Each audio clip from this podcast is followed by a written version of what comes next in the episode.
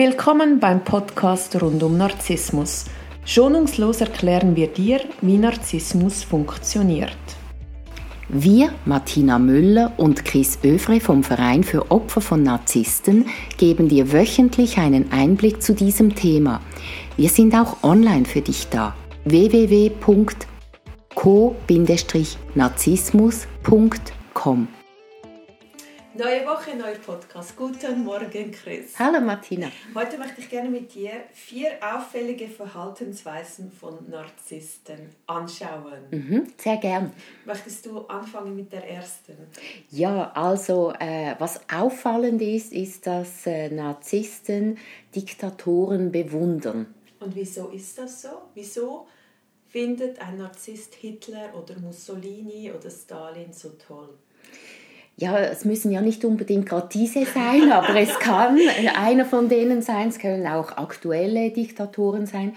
Ein Diktator zeichnet sich dadurch aus, dass er bis in die letzte Zelle narzisstisch ist. Das hat ihn auch zum Diktatoren gemacht. Als Diktator möchte er die alleinige Herrschaft, er möchte der Einzige sein, der regiert, der die Kontrolle hat und er hat ja ein Umfeld, das aus Flying Monkeys besteht. Das sind alles Menschen, die ihm zudienen und äh, Diktatoren sind immer Narzissten und für andere Narzissten sind sie ein großes Vorbild.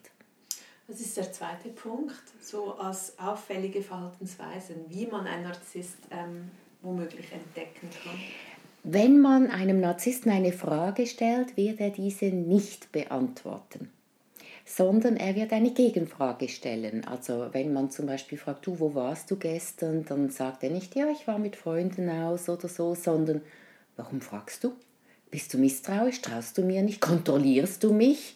Äh, du engst mich ein, das passt mir nicht. Äh, da müssen wir drüber reden. Hast du ein Problem? Vielleicht brauchst du einen Therapeuten. Äh, also da kann er sehr äh, aufmüpfig werden. Je nachdem, welche Stimmung er gerade hat, wird die Gegenfrage eher giftig sein oder auch mal entspannt. Ähm, aber Antworten kriegt man nicht auf jeden Fall sind sie nicht zufriedenstellend. Oder er dreht alles. Er dreht die Frage so, dass man nachher die ist, die irgendwie gerade dabei ist, untreu zu werden oder das Misstrauen hat oder ein Vertrauens ähm, Problem? Ja. Ja, also du meinst im Sinn von, warum fragst du, bist du mir vielleicht untreu? Mhm. Ja, das ist äh, auch so eine Variante, also er dreht es um. Er ist ja, äh, er sieht sich ja nicht als äh, Täter, ähm, sondern er sieht ja die anderen als Täter und jede Frage ist ein Angriff für ihn. Aber wieso kann der Narzisst eine so einfache Frage wie wo warst du gestern oder mit wem warst du gestern, einfach beantworten. Wieso muss er so ein Drama draus machen? Wieso? Wenn man eine Frage stellt, einem Narzissten gegenüber, erkennt er, dass man das Bedürfnis hat, etwas zu wissen. Und sobald er ein Bedürfnis aufdeckt, wird er manipulieren. Also er weiß, das ist dir wichtig, deshalb fragst du auch und deshalb gibt er dir die Antwort nicht. Weil äh, dann kommst du ähm, in die Bredouille, du wirst unruhig, du bist unsicher und dann kann er deine Energie wunderbar abziehen. Spannend. Mhm. Was ist die dritte auffällige Verhaltensweise eines Narzissten?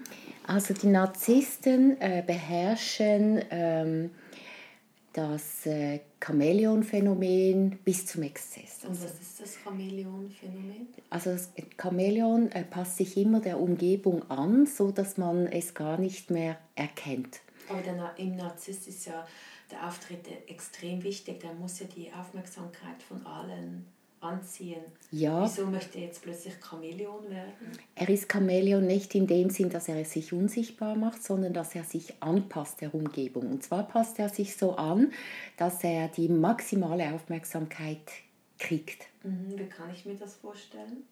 Also wenn er in einen Raum kommt und ist eher ruhig, dann wird er laut Hallo rufen, zu jedem persönlich hingehen, die Hand schütteln. Das sind so die großen Auftritte, die der Narzisst gerne hat.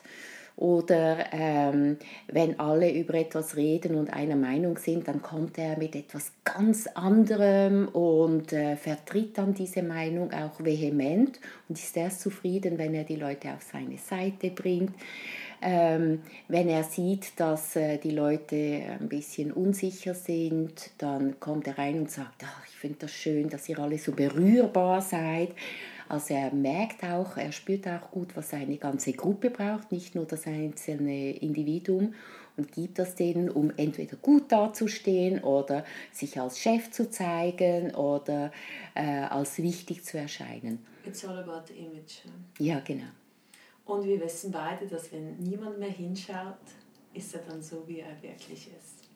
Ja, dann zeigt er sein wahres Gesicht. Das sieht man manchmal auch bei Megan, äh, ohne dass ich jetzt sagen will, dass sie eine Narzisstin ist, aber es könnte sein, dass sie eine ist. Und es gibt immer wieder Momente, wo man ihr wahres Gesicht sieht.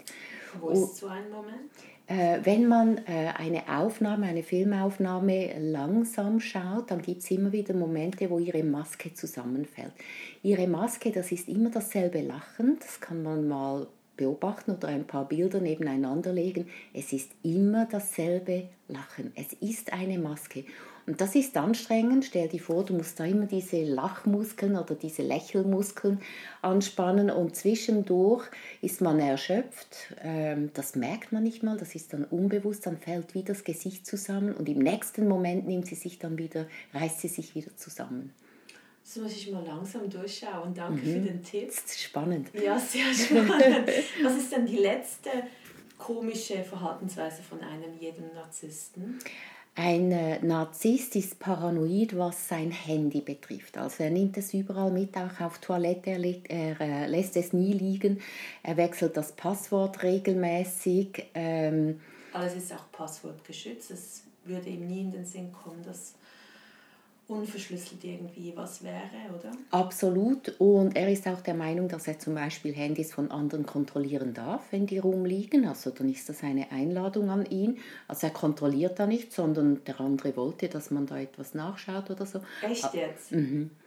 Ja, für ihn ist ja das völlig in Ordnung, wenn er so etwas tut. Das hinterfragt er ja gar nicht. Wieso schützt er dann seines so umso mehr? Ja, weil das ist eine ganz andere Geschichte. Also wenn es um ihn geht, dann äh, dann hat er das Anrecht auf Exklusivität, dass äh, er bestimmt, wer was sieht. Äh, er hat ähm, das Anrecht auf Privatsphäre, Intimsphäre, dass er eben gar nichts preisgeben muss, aber die anderen müssen dann schon. Das ist auch typisch Narzisst. Also was für ihn gilt, gilt für andere nicht und umgekehrt. Wie kann ich dem übrigens ähm, entgegentreten, wenn der die ganze Zeit ich meine, der wird wahrscheinlich auch mein Hand, also mein Passwort über den Rücken mal mitbekommen haben, wenn ich das eingetippt habe. Wie schütze ich mich davor, dass der nicht immer sich in meinem Handy rumtummelt? Also grundsätzlich ist es gesund, das Passwort immer wieder zu wechseln. Unabhängig davon, in was für einer Beziehung man ist und so weiter. Also das Passwort sollte man regelmäßig ähm, ändern. Das wäre sowieso gut. Und ähm, wenn er dann mal sagt, du hast das Passwort geändert, ich komme nicht rein, dann kann man in Ruhe sagen, ich möchte nicht, dass du in mein Handy gehst. Ja, aber dann müssen wir beide sagen, da hast du was zu verheimlichen, das ist doch nicht gesund. Mit wem bist du am Schreiben? Bist mhm. du schon jemand anderes am Daten? Ja, also da zeigt sich natürlich, dass die Beziehung toxisch ist, wenn nicht schon narzisstisch. Und da wäre es gut zu sagen, du, mein Handy ist meine Privatsphäre, ich schaue deins auch nicht an. Wenn ich etwas wissen will, dann frage ich dich und ich bitte dich dasselbe mit mir zu tun. Und wir wissen beide, er will nicht aufhören. Dann ähm, jemand, der was zu verstecken hat, mhm. der, der redet nicht darüber und nein, wir sind in einer Beziehung, da gibt es keine Privatsphäre mehr und Wieso darf ich das jetzt nicht anschauen? Du hast sicher Kontakt mit Leuten, die ich nicht, äh, dass ich, worüber ich nicht wissen darf, dass du Kontakt hast. Ja, also da würde ich dann sagen, schau, wenn das für dich so stimmt, dann gib mir bitte dein Passwort, weil für dich ist es in Ordnung. Ich gebe dir meines nicht, weil für mich stimmt das nicht und ich bitte dich, das zu respektieren. Nein, ich habe ja nichts zu verstecken. Wieso möchtest du jetzt mein Passwort? Das hört man ja dann eh was. Ja, weil du gesagt hast, das wäre für dich in Ordnung. Also da einfach dranbleiben, wirklich dranbleiben und das nicht verdrehen lassen, sondern du darfst es mir geben, du musst aber nicht. Ich gebe es dir nicht. Mhm. Danke vielmals, Chris. Das sehr war gerne. sehr spannend. Ich wünsche eine ganz schöne Woche. Wünsche ich dir auch. Danke, tschüss.